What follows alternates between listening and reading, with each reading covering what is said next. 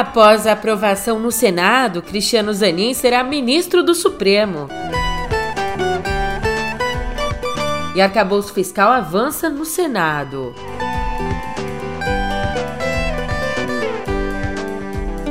Por fim, mas não menos importante, não menos importante mesmo, TSE começa a julgar hoje a ação que pode deixar Bolsonaro inelegível.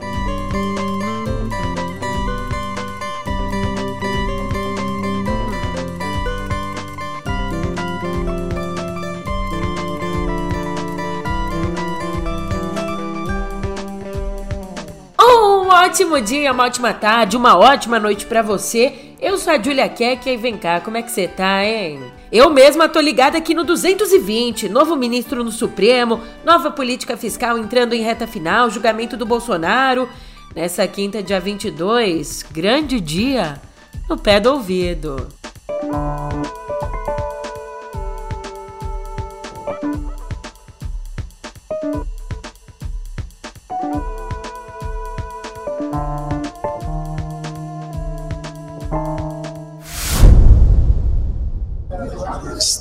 encerrada a votação. Determino a Secretaria-Geral da Mesa que mostre no painel o resultado. Votaram sim 58 senadores, não 18 senadores, nenhuma abstenção aprovada a indicação do senhor Cristiano Zanin Martins para exercer o cargo de ministro do Supremo Tribunal Federal. Será feita a devida comunicação à presidência da República. Desculpa se eu te pilhei aqui com esse abre que realmente hoje Olha, o Cristiano Zanin, advogado que defendeu o presidente Lula nos julgamentos da Lava Jato, foi aprovado pelo Senado para ocupar a vaga aberta pela aposentadoria do Ricardo Lewandowski no Supremo Tribunal Federal. Ali ele recebeu 58 votos a favor e 18 contra. Um número, esse 18, é um número muito pequeno. Um sinal, sabe do quê? Que o Zanin contou com o apoio de parlamentares da oposição. Quem, Julia? Não dá para saber porque a votação ela é secreta, mas que teve, teve. Antes disso, mais cedo, ele foi submetido a uma sabatina de sete horas na Comissão de Constituição e Justiça, CCJ, na qual disse que a atuação que vai desempenhar no Supremo não será subordinada a quem quer que seja. Numa clara referência a Lula, né? Fiquei muito honrado com, com a indicação é, do presidente Luiz Inácio Lula da Silva.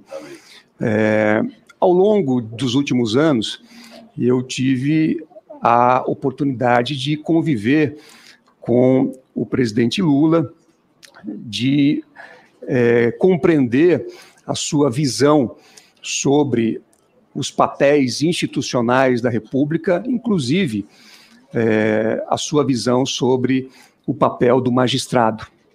É, eu estabeleci com ele, evidentemente, uma, uma relação, é, e ele pôde ver o meu trabalho, o meu trabalho jurídico ao longo é, dos últimos anos. É, ele, eu participei intensamente da sua defesa técnica, fui até o fim e tive reconhecida, né, a anulação dos seus processos e a absolvição em outros.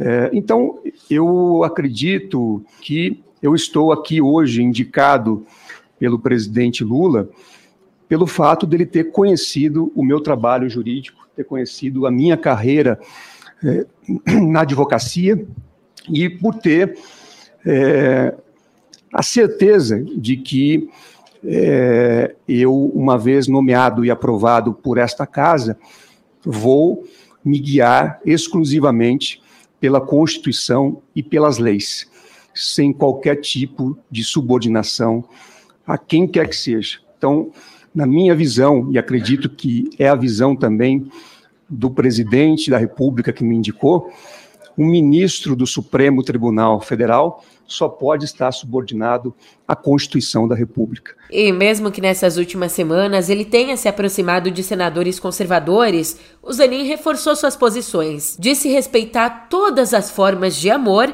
e elogiou a decisão do Congresso de diferenciar usuários de drogas de traficantes. E dizer que, ministro, eu respeito é, todas as todas as formas de expressão do afeto e amor. Acho que são é, isso é um direito individual, isso é um direito fundamental. É, as pessoas poder, poderem, é, da sua forma, expressar o afeto e amor. Isso tem que ser é, respeitado, na minha visão, é, pela sociedade e acho que também pelas instituições. E né, fiz referência ao, ao combate às drogas, é, e, inclusive enalteci o papel do Congresso e deste Senado na, no aprimoramento de leis que têm o objetivo de combate às drogas.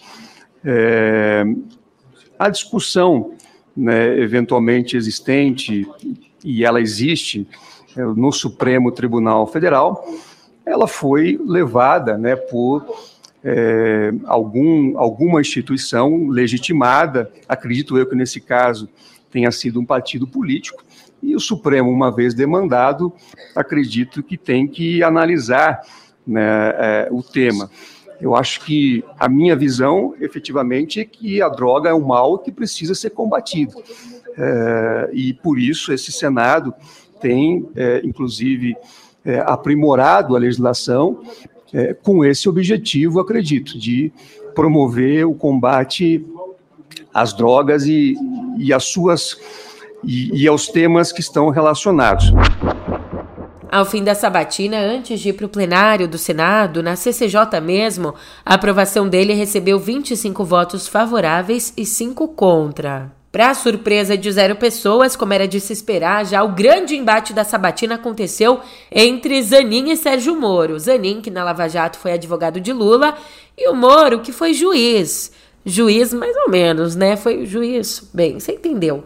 Nessa sabatina, o senador fez 14 perguntas, mais que todos os outros presentes. E entre essas perguntas, Moro questionou se o futuro ministro julgaria casos relativos à operação de Curitiba. Mas Anin respondeu que estava impedido de julgar processos nos quais tivesse atuado como advogado, mas deixou em aberto casos futuros. Evidentemente que em todo o processo que eu tenha atuado como advogado, seja qual for a parte que eu tenha patrocinado os seus direitos e interesses, eu não poderei, se aprovado for por esta casa, julgar esses processos no Supremo Tribunal Federal. Afinal, existe uma regra, uma lei específica que impede aquele que funcionou na causa, em qualquer posição, advogado, promotor ou qualquer outra em qualquer outra posição de vir a julgar esta causa. Então, é, para mim isso é, é muito claro e, e, e não há dúvida de que eu deverei seguir esse impedimento em qualquer causa que eu tenha atuado como advogado. Em relação a impedimentos futuros e suspeições futuras, é, já disse aqui na minha apresentação inicial que também seguirei com muito rigor.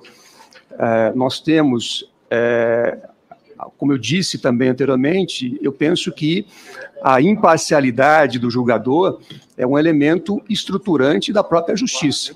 É um elemento que é fundamental para assegurar a credibilidade do sistema de justiça. E o sistema de justiça, ele funciona justamente por conta da sua credibilidade. E não tem jeito, é muito tiozão do Zap. O duelo teve até fake news, tá? O Moro perguntou se o Zanin tinha sido padrinho do casamento de Lula e da primeira-dama Janja, dizendo que viu essa informação na internet. Só que a cerimônia, na verdade, não teve padrinhos ou madrinhas. Diferente do casamento da Zambelli. É, aquela moça que saiu com a arma apontada, deputada. Casamento no qual o Moro foi padrinho, nosso bastião da imparcialidade. Não existe nenhuma questão pessoal, eu respeito seu trabalho como advogado, Lava Jato, que foi um trabalho profissional, assim como eu fiz o meu trabalho como juiz, como profissional. Não existe aí nenhuma questão pessoal envolvida, mas é nosso dever fazer uma sabatina com, com questões que às vezes podem ser uh, difíceis. Como foi colocado aqui pelo senador Alessandro, existe uma preocupação é, em relação a Vossa Excelência pela proximidade com o presidente da República. É, pelo fato de que o Supremo Tribunal Federal é um órgão que tem que ser independente, é uma instituição que tem que ser independente do Poder Executivo. Nessa linha, a minha primeira indagação a Vossa Excelência seria pedir que Vossa Excelência fizesse um pouco mais, fosse mais um pouco mais detalhado em relação às relações com o presidente Lula. Nós sabemos o seu trabalho como advogado particular, mas para além disso, uh, gostaria de ouvi-lo sobre seu eventual relacionamento pessoal, tanto de Vossa Excelência como de seus parentes com o presidente Lula e seus parentes. Eu li, por exemplo, vi na internet. Zap, zap, zap, zap, levanta a mão. Zap, zap, levanta a mão. Zap, zap, levanta a mão. Levanta a mão. Eu li, por exemplo, vi na internet, não sei se é procedente ou não essa afirmação, que Vossa Excelência teria sido padrinho de casamento do recente casamento do presidente. Não sei se é verdade ou não, e se não for, eu peço até minhas escusas, mas é importante para nós aqui do Senado termos presente essa relação, se ela vai além da atuação como advogado uh, particular. A minha relação com o presidente Lula é uma relação que se estabeleceu ao longo do tempo, na condição de advogado. Eh, eu tive uma convivência eh, bastante frequente com, com o presidente Lula. Eh, não sou, não fui padrinho do casamento do presidente Lula e prezo muito esta, esta relação, assim como a relação que tenho é, com outras pessoas, inclusive deste, deste Senado da República. É, talvez um, um, dado eu possa eu posso trazer é, a Vossas Excelências. Neste ano, nós estamos no mês de junho, a única vez que eu estive presencialmente com o presidente Lula foi o dia que eu fui convidado aí ao Palácio do Planalto é, para receber o convite é, para ser indicado ao Supremo Tribunal Federal. E nessa reunião, é, além do presidente Lula, estavam o ministro da Casa Civil, o ministro da AGU, o ministro da Justiça e, por algum período, o senador Jacques Wagner. É, e também o ministro é, Alexandre Padilha. É, então, é, a minha relação, é, ela tem esses contornos, eu jamais vou negá-la.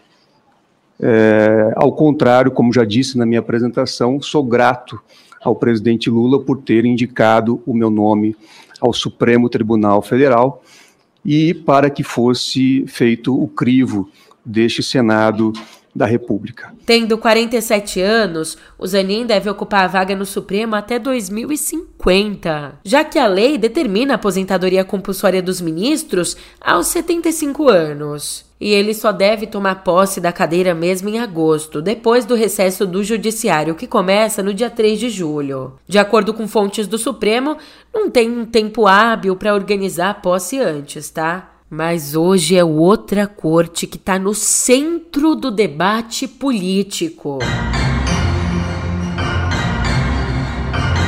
Nessa quinta, o Tribunal Superior Eleitoral começa a julgar a ação do PDT que pode deixar inelegível o ex-presidente Jair Bolsonaro. O processo é referente àquela reunião com embaixadores estrangeiros que o Bolsonaro convocou às vésperas das eleições para difundir mentiras sobre o sistema eleitoral brasileiro. Tempos tenebrosos.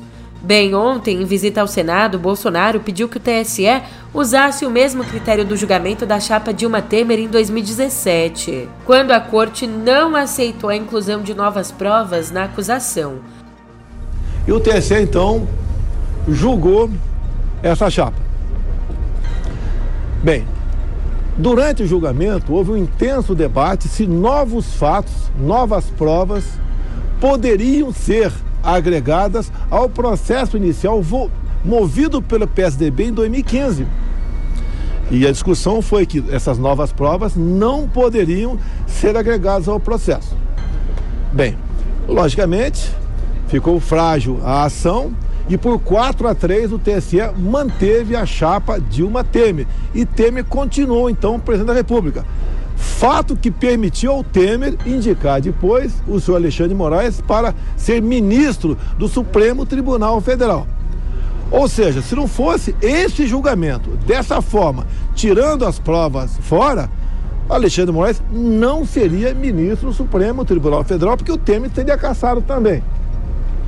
Bem, agora temos o fato, né, que por coincidência, ironia do destino, o senhor Alexandre Moraes é presidente do TSE.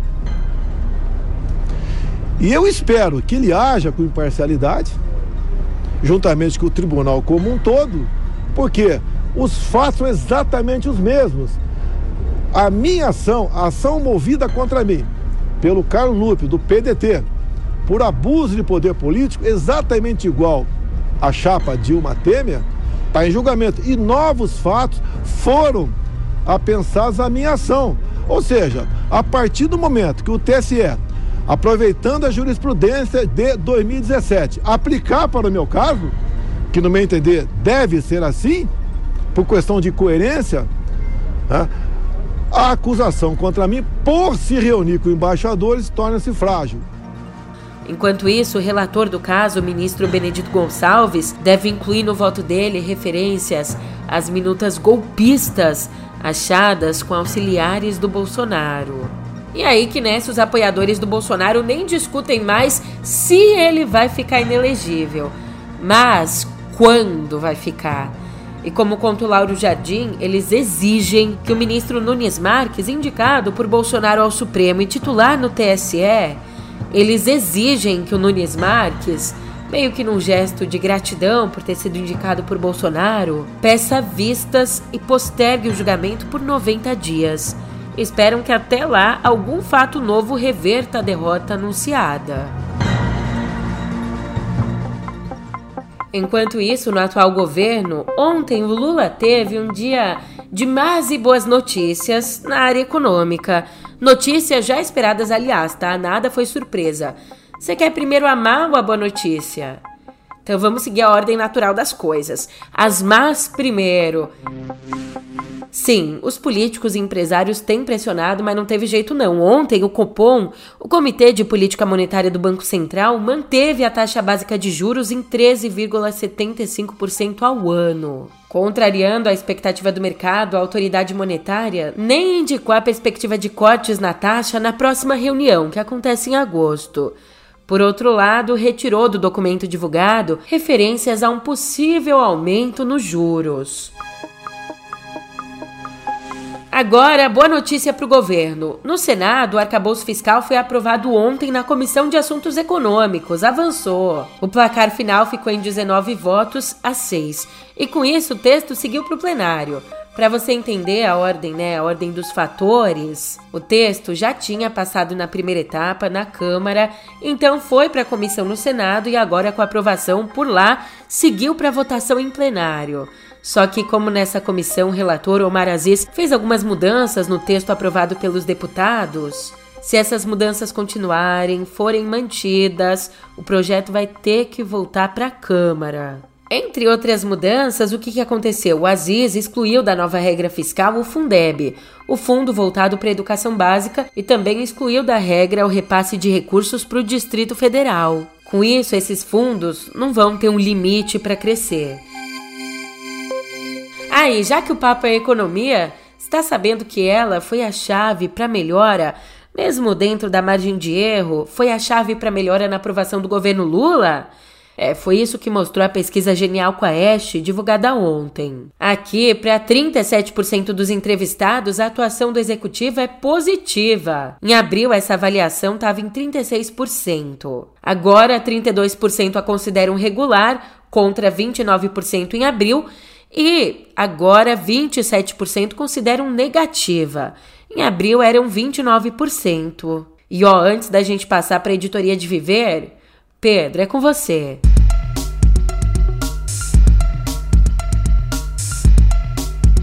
Eu sou Pedro Dória, editor do Meio.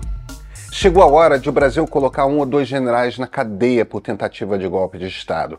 É uma história golpista longa demais a que o nosso exército brasileiro tem. O ponto final ele tem de vir agora. O ponto de partida já está no YouTube do meio.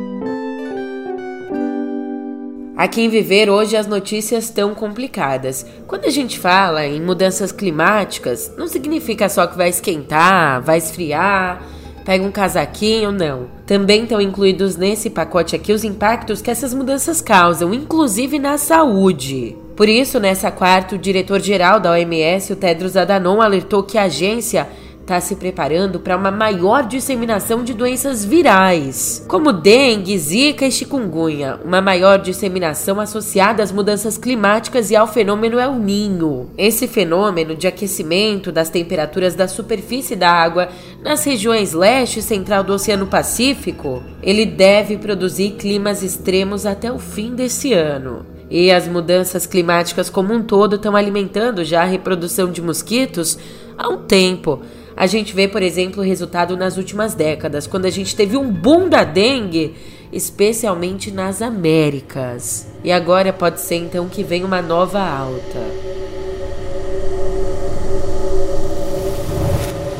E nessa notícia agora a gente se concentra em especial em um país da América, das Américas, né? O nosso. A notícia vem do Paraná. Você sabe o ataque à escola estadual professora Helena Colo de Incambé? O ataque que deixou dois estudantes mortos? Então, o criminoso que invadiu a escola, que atirou, ele foi encontrado morto na prisão nessa terça. De acordo com a Secretaria de Segurança Pública do Paraná, o homem de 21 anos teria se enforcado na cela em que dividia com o suspeito de tê-lo ajudado no ataque ao colégio. Ação que aconteceu no início da semana, na segunda. Só os dois estavam na cela no dado momento. E as polícias civil e penal já começaram a apurar as circunstâncias da morte. Por fim, uma despedida dolorosa para o jornalismo, para todo o país, na verdade. Morreu ontem no Rio de Janeiro a jornalista, cientista política e historiadora Lúcia Hipólito. Ela se vai aos 72 anos. Lúcia estava internada no Hospital Samaritano, onde tratava um câncer. Ela fez muito pelo jornalismo, foi comentarista política na Globo News e na Rádio CBN, além de trabalhar em outros veículos, como o All News. E ela ficou mais conhecida pelo público em geral por participar do programa do Jô, ali no quadro semanal Meninas do Jô. Como escritora, publicou obras sobre política, como Por Dentro do Governo Lula, Anotações num Diário de Bordo, uma obra de 2005.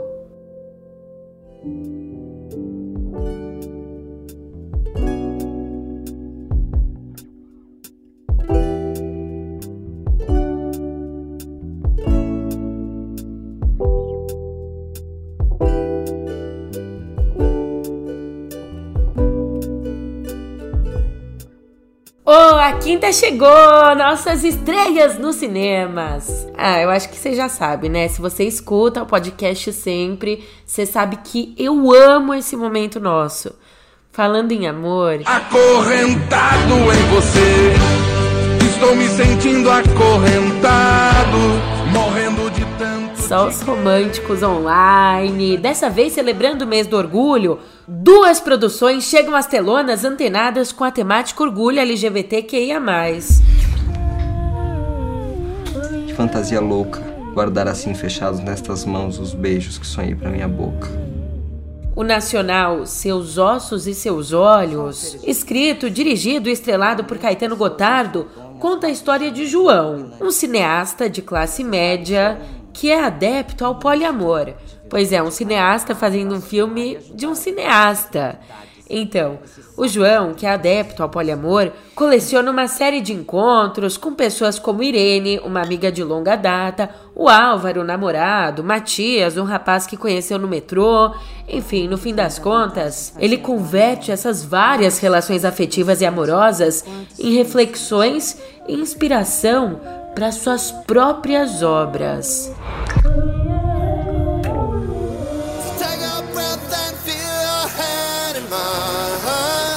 Jogos, azaração, bebedeira, xingamento, tudo isso faz parte do ultramachista mundo do rugby, onde dois atletas acabam se envolvendo amorosamente. For years, we fought tooth and nail to get the recognition and the respect that we now have as a serious club, not some novelty act. I won't go back to that. You think I like having to hide this from everyone we know? Essa é a história do britânico ao seu lado, que também chega hoje aos cinemas. I love you. I hated rugby in school. Did you know that? Then I met all of you boys. It was like finding a family. This isn't fair.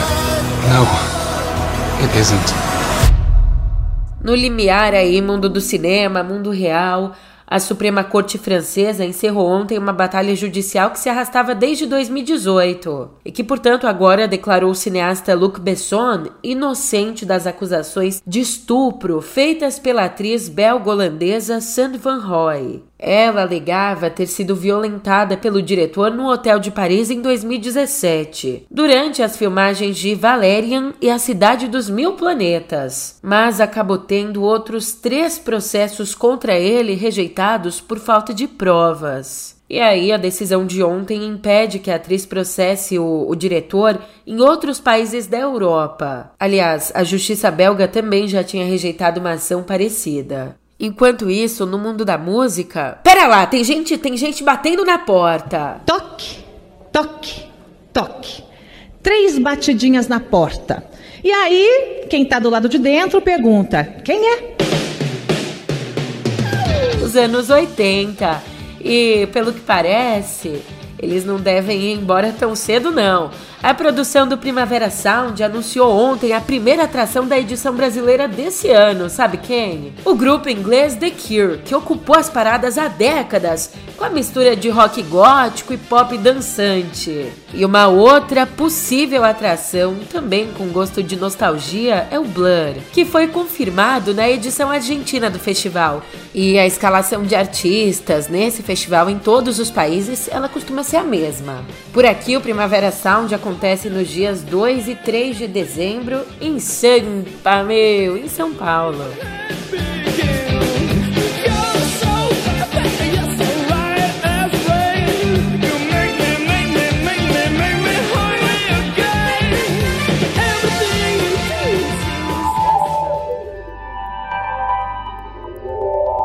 Cotidiano digital já começa como? Com acusações, dedo na cara e tudo. Brincadeira, dedo na cara eu não sei se teve, mas. Que é isso, meu filho? Calma. O órgão de regulação comercial dos Estados Unidos, a FTC, está acusando a Amazon de manipular e enganar milhões de clientes para assinarem o Amazon Prime sem consentimento e ainda acusam de dificultar as tentativas de cancelamento da inscrição. Então, num processo aí aberto ontem contra a Amazon, a FTC afirma que a companhia adota interfaces manipulativas e coercitivas, conhecidas como dark patterns. Tudo isso para confundir os usuários a se inscreverem em assinaturas que se renovam automaticamente. Para te situar, esse serviço de assinatura da Amazon, Amazon Prime, que hoje em dia conta com 200 milhões de membros no mundo, é uma assinatura que dá direito a vários benefícios. Entre eles, frete grátis e acesso ao streaming Prime Video. Mas, né, claro que esses benefícios todos só se o cliente quiser. Então, complicado isso, hein, Amazon? Bom, a Amazon por si diz que são falsas as acusações da agência americana. Vamos ver. Enquanto isso, na Uber, não dá nem para disfarçar, foi demissão em massa mesmo. Ontem, nos Estados Unidos, 200 funcionários foram para a rua, cerca de 35% da equipe de recrutamento da empresa.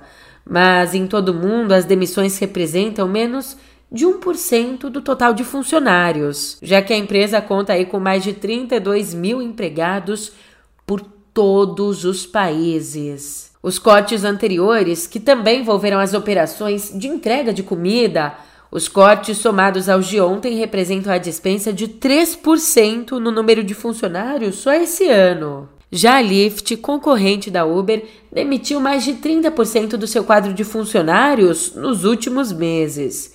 Deixa abaixo. Deixa abaixo que agora tu vai até poder baixar É, o Instagram vai permitir que a gente baixe os Reels para compartilhar esses vídeos em outros lugares, como né, no WhatsApp. Eu sei, você tá pensando nisso e você tá certo.